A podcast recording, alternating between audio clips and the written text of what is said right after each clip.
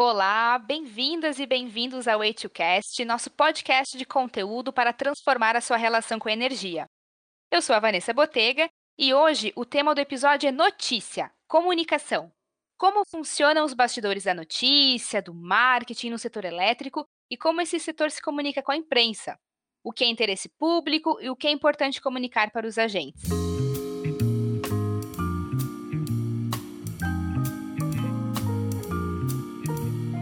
O Way2Cast está disponível em todas as plataformas de streaming. E se você quiser mandar a sua pergunta ou sua sugestão de tema, é só mandar um e-mail para marketing@way2.com.br. Nossas redes sociais também estão cheias de conteúdo e você pode nos seguir no LinkedIn, no Instagram e no Facebook. É só digitar Way2 no campo de busca. Para quem está no Telegram, também nos encontra por lá. Os links estão na descrição deste episódio. Flávia, Rodrigo, bem-vindos ao programa de hoje. Tudo bem com vocês? Tudo ótimo. E você, Vanessa? Oi, Vanessa, tudo maravilha, perfeito. E você? Tudo certinho comigo também. Obrigada por aceitarem o convite de participar desse programa. Eu queria, Flávia e Rodrigo, que vocês se apresentassem para os nossos ouvintes. Bom, eu tenho uma experiência de cerca de 15 anos né, no setor elétrico. Eu comecei numa empresa privada e atualmente eu sou gerente executiva de relações institucionais da Câmara de Comercialização de Energia Elétrica, a CCE. Vanessa, é, eu sou publisher do canal Energia, sou fundador do grupo em 2000, quando comecei a me especializar em energia elétrica e conheci a Flávia em 2007 numa viagem que fizemos para conhecer umas plantas eólicas lá nos Estados Unidos, não é isso, Flávia? Verdade, Rodrigo, uma viagem sensacional, né? Na época a gente acho que foi para o Texas e foi bacana que a gente conheceu as fazendas do setor elétrico, né, as fazendas elétricas lá, e foi bem legal, assim, foi algo muito diferente. E até uma coisa foi bem legal daquela viagem, a gente comeu o verdadeiro churrasco americano, né, uma fazenda de uma família lá, né. É, exatamente, a gente foi parar no meio do estado de Washington, é, num lugar assim que parecia filme de Velho Oeste. Tinha uma ruazinha, um salão, uma barbearia, eu acho e montaram uma barraca lá e rolou um barbecue de costela no, no, pé das torres eólicas. Foi fantástico. Foi a primeira vez, inclusive, que eu tive esse contato com uma, com uma usina eólica. Foi muito legal. É, é incrível. As pessoas que não conhecem deveriam um dia conhecer, porque você se sente uma formiga. É um negócio assim uh, exuberante. É muito legal. Bacana, legal saber também que esse encontro foi aliado a uma coisa boa, né? Mas enfim, gente, vamos lá, vamos falar a respeito de mercado de comunicação. E a primeira pergunta que eu quero trazer para vocês, para a gente jogar aqui para essa roda de conversa, é, Rodrigo, como é fazer notícia em um mercado tão regulado? Como é que funcionam esses bastidores?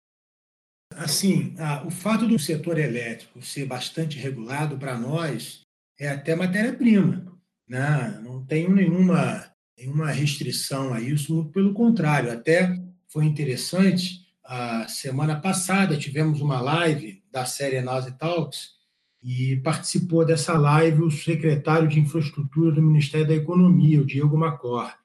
E foi surpreendente até, porque ele é um especialista no setor elétrico como poucos.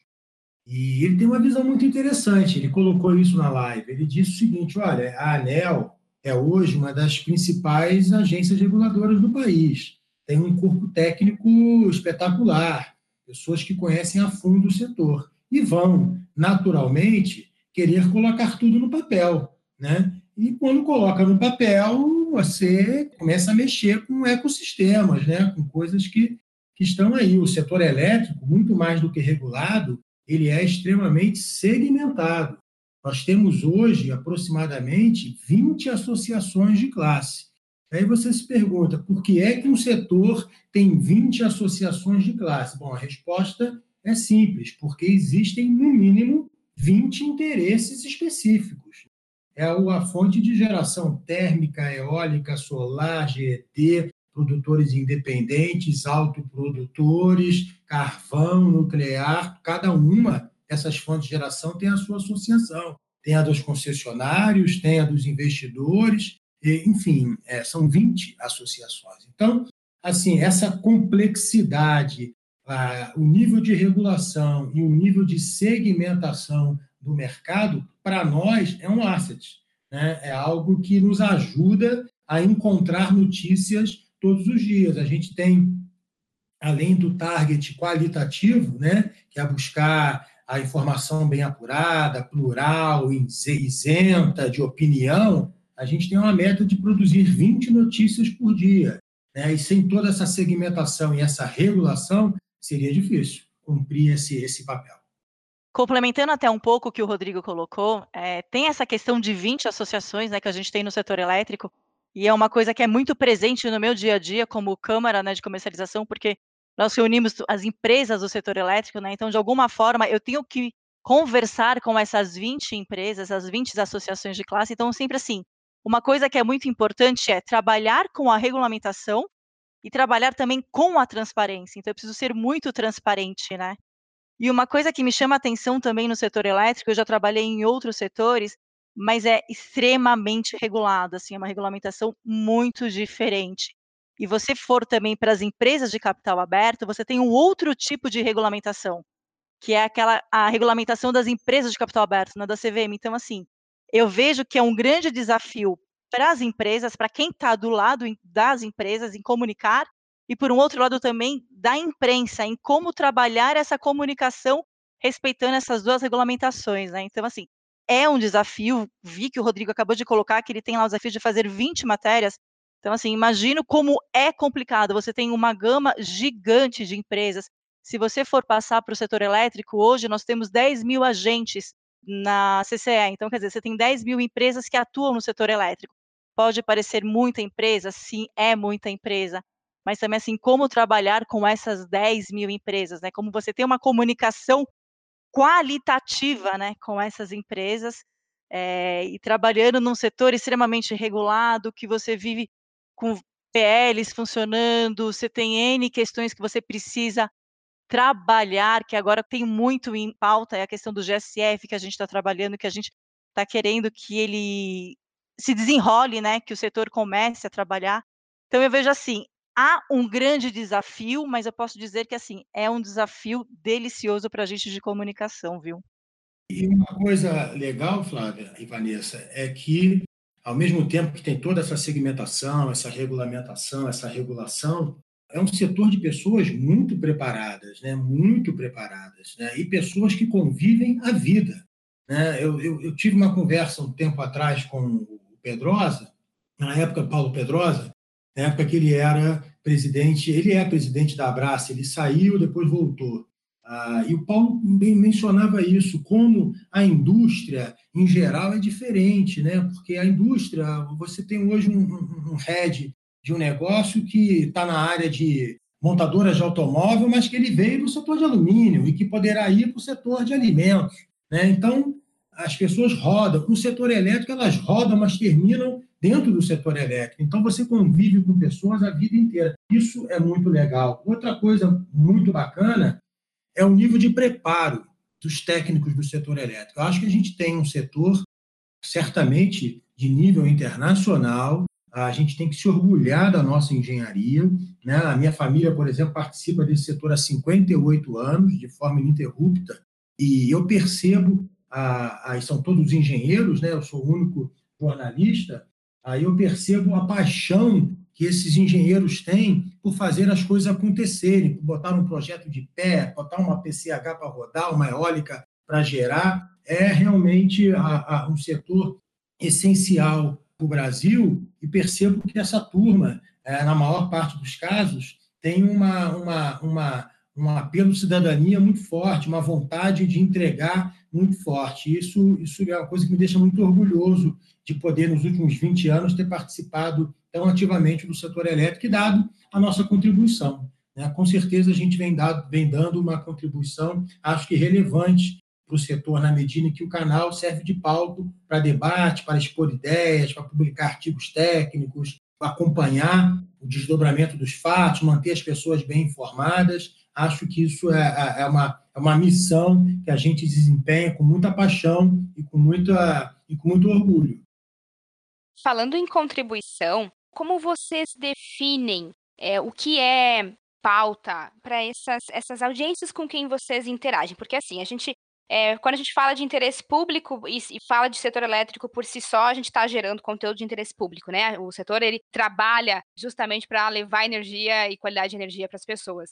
Então, é, e para suas operações. Então, mas quando a gente olha de um, de um aspecto aí mais específico, o que define para vocês o que tem que ser comunicado para o setor elétrico, para a sociedade e também internamente, né? E também para quem trabalha dentro da CCE, por exemplo, ou quem trabalha dentro de uma empresa que acaba é, lidando ou transformando a relação das pessoas com energia, que é como a gente trabalha aqui na Way2. Como é que vocês definem o que é interesse público ou não?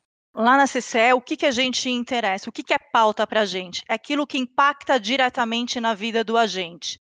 Então, só para os bastidores da nossa semana, vamos dizer assim. A gente tem toda lá uma semana, uma nossa reunião de alinhamento, o que está para acontecer. Então, a gente entende o que, que é que impacta diretamente na vida do agente. Recentemente, a gente falou muito na queda do consumo do, de energia, que isso impacta no agente.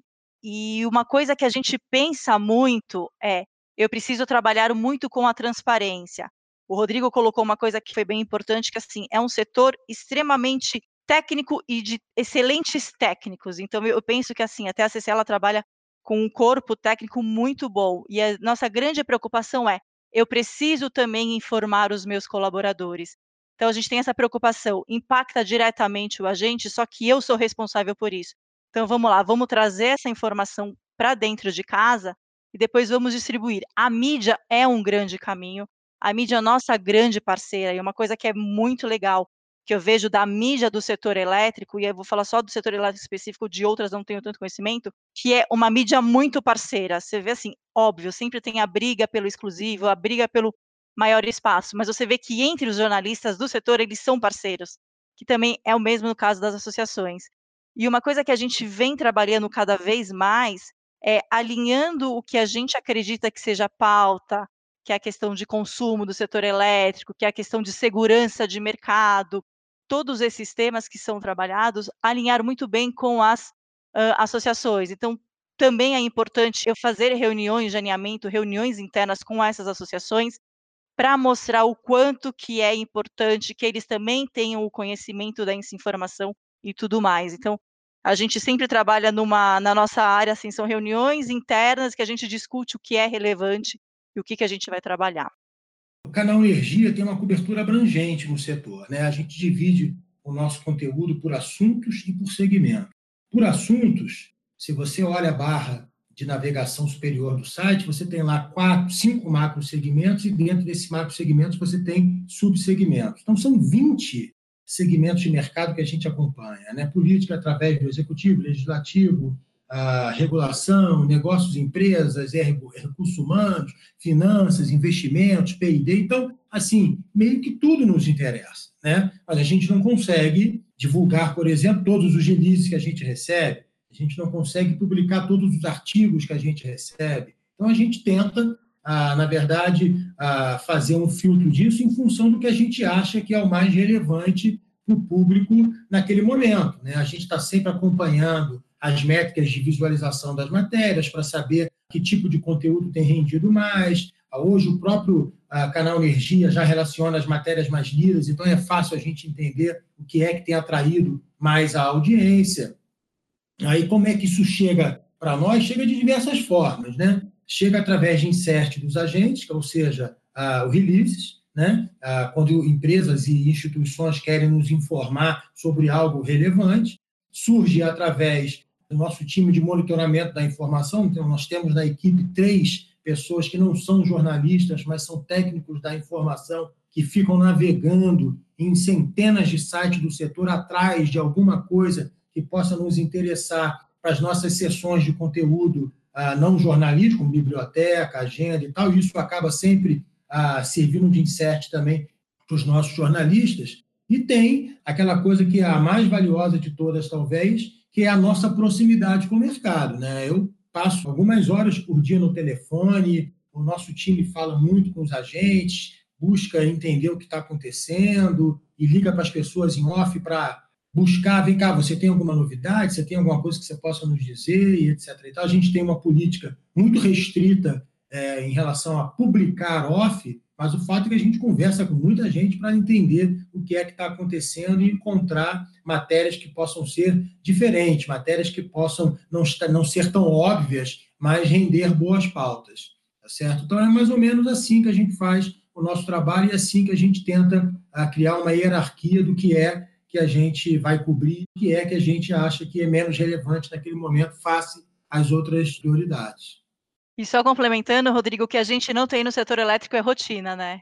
Porque cada dia tem uma informação que a gente acha que essa vai ser a melhor do dia, e no decorrer do dia já aparece outra. Então, assim, é uma coisa que, que eu sempre brinco lá. Essa semana o tema do momento é este, na semana que vem a gente volta a falar, né? E isso é uma coisa muito bacana do setor elétrico, que eu vejo que é um setor assim, que está sempre em movimento, né? Em constante transformação e sempre para o lado positivo. Ah, não, isso aí é, é, é, crítico, né? É sempre alerta. Não só por esses motivos que você mencionou, né? É, muitas vezes nós somos surpreendidos com fatos relevantes que a gente não estava esperando, ou que a gente não tinha é, mapeado no nosso tracking de suítes, etc. e tal, mas também tem a questão da urgência, né? É, do fato urgente, como por exemplo um blackout, né? Já aconteceu de termos blackout próximo do ano novo, naquele momento está todo mundo relax, já teve a festa de final de ano, e agora o setor está morno, de repente apaga metade do Brasil e sai todo mundo enlouquecido para tentar entender o que, que foi. Então, tem essa, isso que você mencionou e tem a questão também da iminência. A qualquer momento pode estourar uma coisa muito importante a gente tem que estar tá preparado. É, e estar tá preparado significa ter acesso às pessoas certas, manter os canais abertos, saber quem procurar, né, e, e, ter uma, uma interface viva com os agentes do setor. Rodrigo, vou aproveitar que tu falaste sobre o blackout, eu preciso perguntar como é que foi esse tipo de cobertura? E, aliás, como é que são essas, esses tipos de cobertura para vocês, para Flávia também, ou como é, vocês costumam se posicionar quando a gente lida é, com, com informações, com notícias, com né, situações que vão envolver muitas pessoas, que vão envolver a sociedade como um todo? Com, contem para a gente como são esses bastidores. A questão de blackout é uma, uma loucura, né? Você imagina como não fica o ANS, a ANEL e o Ministério quando acontece uma situação dessa. Felizmente, né, o Brasil passa muito pouco por isso. Países mais desenvolvidos, né, os chamados mais desenvolvidos, têm uma fragilidade maior, uma exposição maior, esse tipo de coisa. Só que nós temos aqui uma coisa que pouca gente tem, que é um sistema interligado nacional, né? E aí grandes troncos, Itaipu, por exemplo. Então, eu me lembro bem uma vez, eu estava comendo uma pizza em casa, era, sei lá, 10 horas da noite, 9 horas da noite, e a luz meio que deu uma balançada, ficou fraquinha, caiu, voltou, ficou fraquinha de novo e acabou e apagou onde eu morava tudo. Via uma luz. Aí eu liguei para uma pessoa e falei: caramba, tá faltando luz aí? Tá. E era do setor elétrico, até da minha família, meu pai. Ele disse: olha, pela forma como caiu, eu acho que foi uma linha de alta tensão. Falei: caramba, não é possível, só pela forma como caiu é uma linha de alta tensão. Então a gente vai aprendendo esses macetes, né? E quando acontece é, um, é uma barata voa, Vanessa. A gente fica enlouquecido, é difícil falar com as pessoas, a gente tem que encontrar caminhos, não é não é fácil não, tá? É complicado. Agora, mais complicado do que cobrir o blackout foi o racionamento, né, de 2001. A gente tinha acabado de lançar, lançamos dia 24 de novembro de 2000 e logo depois caiu no Brasil um racionamento de energia. E a gente estava ali tateando ainda, né? tentando entender o que, que era energia elétrica. Tínhamos um diretor técnico ah, lá em Itajubá, na EFEI, que nos ajudava para a gente não escrever besteira, para a gente ter humildade de saber, ó, estamos começando agora, não podemos cometer erros. E o blackout foi uma situação realmente, assim, viramos noites para conseguir fazer uma cobertura bacana do que estava acontecendo. E até falando um pouco pelo lado da empresa, né? Eu não me lembro de ter vivido no racionamento, ainda não estava no setor elétrico. Vivi poucos blackouts até na, quando eu estava na empresa. O que eu gosto, assim, é a crise, né? É a dor de barriga. Que eu sempre brinco que, meu, a, na crise você tem aquela sua veia de comunicação. Mas é bem o que o Rodrigo falou, é um caos. Até você entender de fato o que está acontecendo, o que é fato, o que é verídico, o que não é, é aquela coisa você correndo atrás. Mas o desenrolar depois do trabalho é algo interessante. Então, assim, o contato com a imprensa, aí eu volto a falar, como é uma imprensa bem parceira, então dá para ter um contato bacana, mas provavelmente, como CCE eu ainda não vivi nenhum blackout, nenhuma grande crise, Mas imagino o pânico geral que deve ser nessas questões de ministério e, e ONS, né? Porque é onde tudo acontece, né? É, é onde está lá o fervo do negócio mesmo acontecendo. Mas a, o trabalho em si, eu acho que o final da realização desse trabalho é algo bem gratificante, assim. Você tem lá o caos e, e a comunicação sendo trabalhada e sendo desenvolvida, a parceria, a empresa, a imprensa, sempre para aquela coisa, levar mesmo o fato para todos os impactados, né? Quando a gente fala de racionamento, blackout, voltando, a gente impacta a vida de todo mundo, né? Nós, cidadãos, somos impactados, né? É isso, sem dúvida, Flávia. É gratificante para caramba. E perceber como as pessoas usam o conteúdo, como isso é importante. Volta e meia eu recebo relatos de pessoas né, enaltecendo. Caramba, é muito legal o trabalho da mídia especializada. Para nós é vital para o desenvolvimento dos negócios, etc. e tal. Agora, tem um outro caso engraçado, que foi a CP33. Né? A, CP, a gente vinha discutindo no setor vários pontos, aperfeiçoamento, modernização, e, de repente, a CP33 foi é, publicada. Né? E eu tive acesso a ela, sei lá, às sete horas da noite. Aí, no dia seguinte, às nove da manhã, eu ia moderar um debate ao vivo para, sei lá, mil pessoas, num, num evento nosso de solar, com a governança do setor, a ANEL, CCE, ONS, etc. E tal, eu tinha que entender o que é que, que, que era a CP33. Né? Tipo, que esse dia a gente virou à noite, lendo o conteúdo todo da CP33. O Luiz Augusto Barroso, que na época era presidente da EPE, com quem tem uma, uma relação é, muito próxima, é, topou tomar café da manhã comigo, me explicou algumas coisas que eu não tinha entendido. Para as nove horas da manhã, a gente está pronto para discutir é, essa novidade do setor. E teve outros casos, MP 579, meu Deus do céu, a bomba atômica no setor do dia para a noite, com participação efetiva do presidente da República, um auê danado, mídia nacional cobrindo. Foi uma loucura. Se vocês quiserem, depois eu posso contar essa história. Essa foi uma das mais engraçadas que a gente viveu. Pode contar. Fica super à vontade. A MP 579 foi aquela bomba, né? Assim, perto das eleições, o governo anunciou uma redução de tarifa para o consumidor. E ninguém esperava, ninguém estava imaginando que aquilo ia ser editado.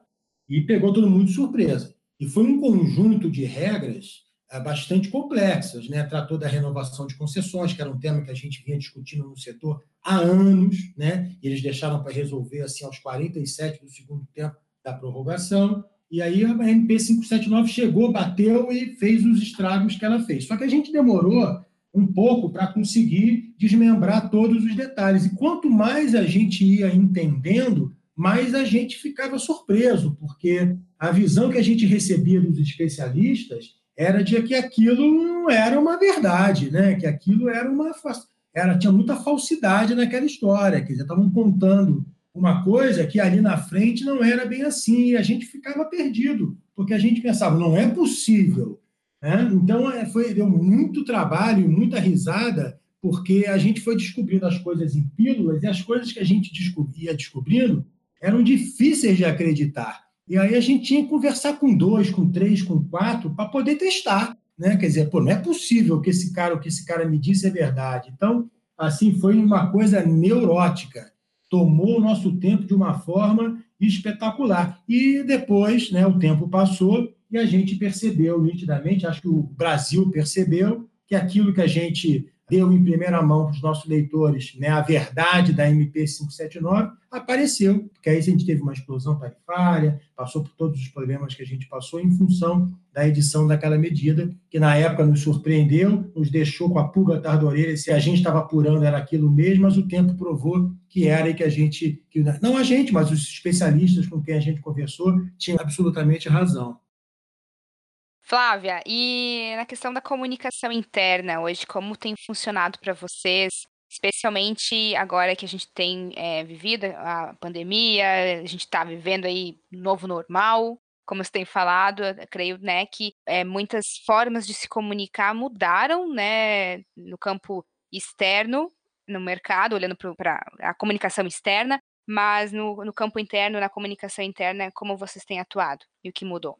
É, Vanessa, é bem o que você colocou, né? A gente trabalhar nesse novo normal. O que é um grande desafio para a gente é como manter uma equipe engajada, com uma boa comunicação e uma comunicação de mão dupla, né? sem a gente estar presente. Então, assim, o que, que a gente entende hoje? As plataformas, elas acabam sendo o nosso dia a dia, né? E aí a gente teve que aprender a trabalhar com essas plataformas. É, vamos olhar pelo copo né, meio cheio. Um ponto positivo foi, sim, passamos mais tempo em frente às nossas celas de computador, mas de alguma forma a gente está meio que lá aprendendo a fazer outras ações. Então, eu estou trabalhando cada vez mais lives com as equipes internas, é, ações difer diferenciadas. Então, assim, a gente tem agora um happy hour. É, a gente conseguiu fazer uma festa junina que foi um sábado inteiro por meio de uma plataforma. Então, assim, são ações, e aí cada vez mais a gente tem que usar da criatividade, que é manter uma equipe, quando eu falo em CCE, a gente está falando de uma equipe de cerca de 500 colaboradores, 500 e poucos colaboradores, como a gente mantém essa equipe unida, mantém essa equipe engajada e mantém ela muito bem informada e tentar fazer uma comunicação de mão dupla, né? Não só aquela coisa em que a gente manda e-mails, manda e-mails, manda e-mails. E é o que eu falo, e é importante as pessoas ouvirem, verem. Então, coisas que estão acontecendo muito nessa pandemia, nunca se fez tanta live como está se fazendo agora. O ponto positivo é, antigamente se investia um tempo no deslocamento até um evento, hoje não, é só você ir lá e acessar seu computador. Então você ganha tempo nisso. Então, assim, nesse período de pandemia, quatro, cinco meses, eu posso dizer assim, já fizemos três ações diferenciadas em finais de semana com a equipe que foram bem legais. Então, a gente já fez o Dia da Família, recentemente fizemos Dia dos Pais, fizemos a festa junina. Estamos fazendo constantemente lives com o presidente, né, com o Rui Altieri, que é para falar um pouco também sobre o negócio CCE, que o negócio ainda continua funcionando, e falar um pouco, vamos voltar, quando vamos voltar, a forma como vamos voltar. Então, se eu posso colocar que o grande desafio neste novo momento que estamos vivendo é a comunicação, a ferramenta, a tecnologia nos ajuda muito, porque assim, a gente precisa trabalhar cada vez mais é, essa troca né, com as pessoas. E o lado bom é, as pessoas estão mais disponíveis, né? E eu vejo isso como uma coisa que é o copo meio cheio, né? A disponibilidade, a cada vez mais o seu conselho está lá participando do dia a dia.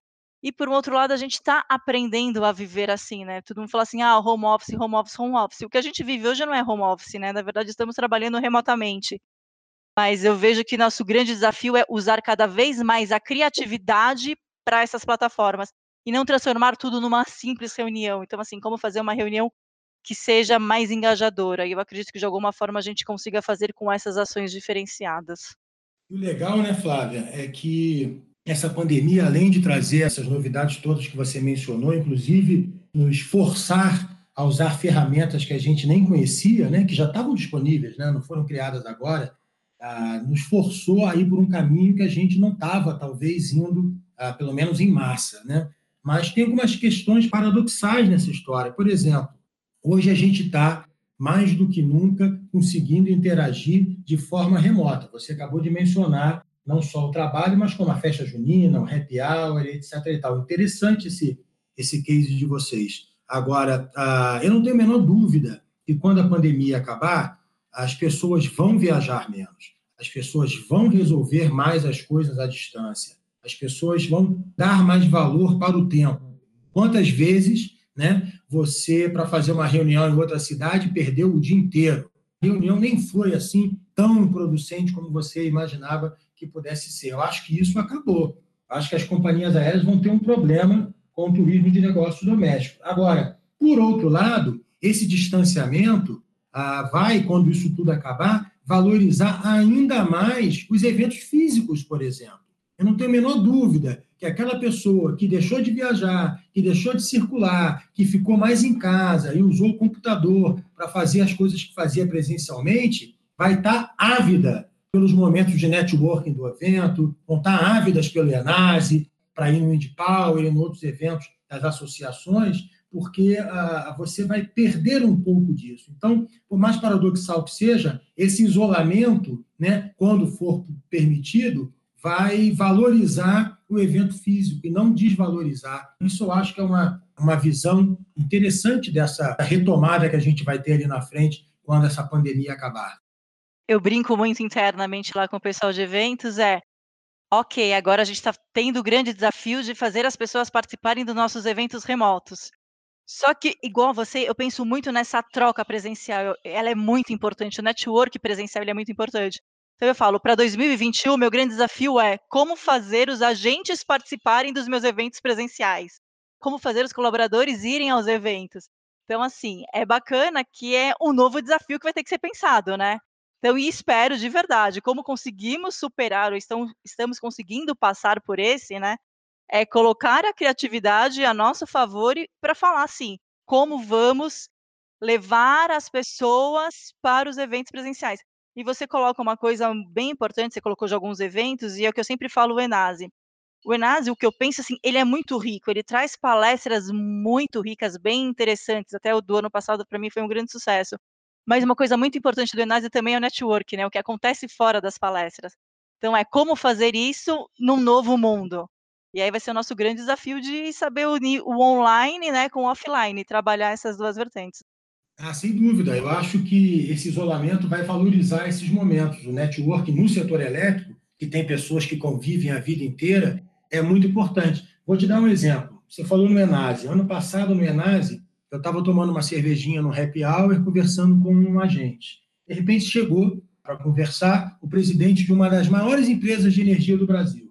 Oi, tudo bem? Então, que legal. Papapá. A pessoa com quem eu estava conversando não conhecia esse CEO. Bom, resumo da ópera: ficaram amigos, torcem para o mesmo time e foram assistir um jogo de futebol juntos. Quer dizer, isso é insubstituível. Não, não tem onde você encontrar isso além dos eventos físicos em que você está ali tomando uma cervejinha e conheceu alguém, encontrou um amigo, fez uma mesa com 10 pessoas para discutir alguns temas. Isso acho que esse distanciamento, a gente está vendo como, ah, isso vai acabar. Não, as pessoas vão dar mais valor a isso do que davam antes, porque antes conseguiam circular livremente, agora já não conseguem mais. Então, acho que fica o olhar o desafio para nós que trabalhamos com marketing, com comunicação, com as relações institucionais como um todo, é tirar o melhor dos dois mundos também, né? É olhar para para os eventos presenciais como um desafio a ser superado para 2021, como puxar toda essa audiência de novo para um evento presencial, porque tem uma grande geração de valor ali, né? O networking por si só,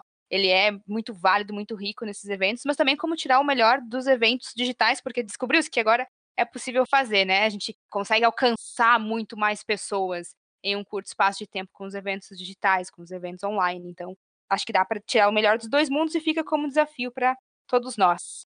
Eu acho que os eventos digitais surgiram no primeiro momento como uma tremenda novidade. Todo mundo gostou e todo mundo fez esforço para participar do maior número de eventos digitais que podia. Eu acho que a novidade acabou. Eu percebo claramente que a coisa está acalmando. Você percebe que as audiências estão se modificando e voltando mais ou menos para o nível de normalidade. E eu acho que a gente vai ter um desafio também de continuar criando coisas relevantes Acho que o volume está demais, acho que é, é, um exagero o que está acontecendo, vai ter que haver uma, uma seleção natural ah, do que fazer em eventos digitais para não banalizar esse novo formato que é tão interessante para algumas discussões do setor. Pessoal, chegamos no bloco das dicas para os nossos ouvintes. E também é o bloco do fechamento. Então, já aproveito de antemão para agradecer a presença de vocês, e queria que vocês compartilhassem agora com quem está nos ouvindo alguma dica de conteúdo, um podcast, algum material que vocês gostam bastante e podem aqui compartilhar com os nossos ouvintes. Legal, Vanessa. Primeiro, obrigada pela oportunidade, foi bem bacana, principalmente participar com o Rodrigo, que é um cara que eu já conheço do setor e que dispensa né, comentários.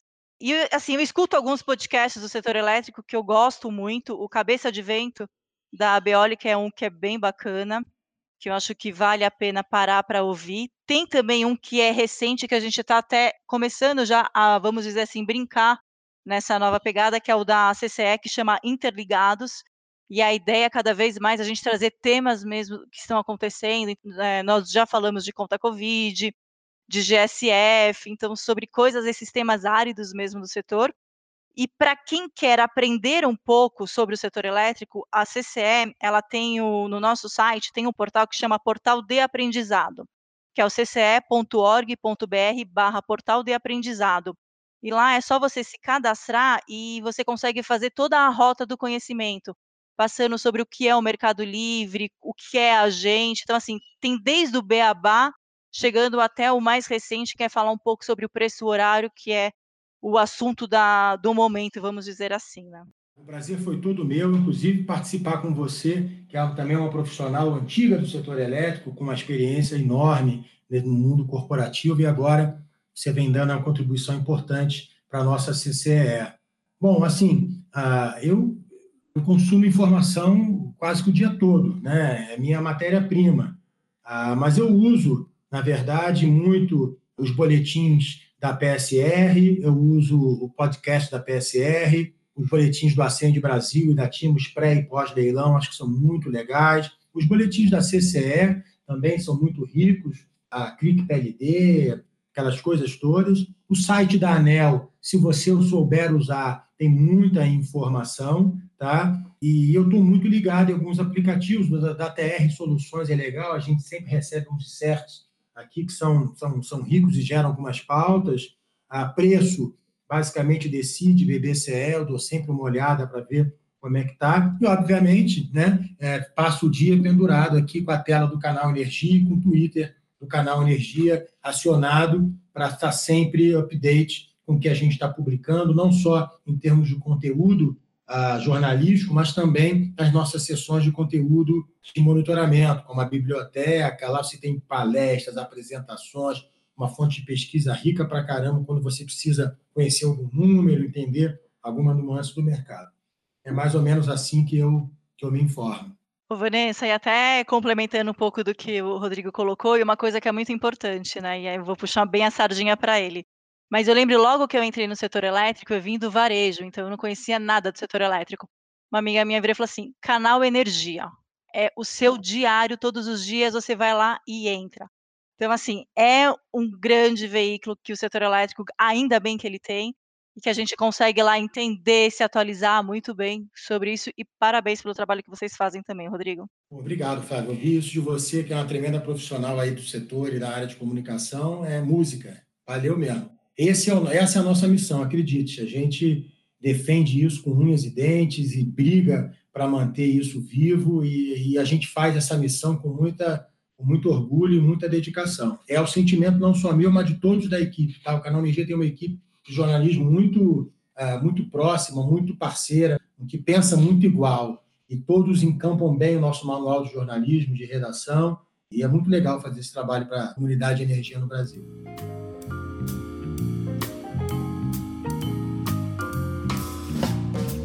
Esse foi mais um episódio do Way2Cast, uma iniciativa da Way2 Tecnologia com a produção e edição de Vanessa Botega, Lana Dandara, Helena Liberato e Danilo Barbosa. Nós esperamos você lá nas nossas redes sociais, no arroba Way2Technology, e se você quiser deixar a sua pergunta ou sugestão de tema, é só mandar um e-mail para marketing.way2.com.br ou participar do nosso canal lá no Telegram. Os links estão na descrição deste episódio. Até a próxima!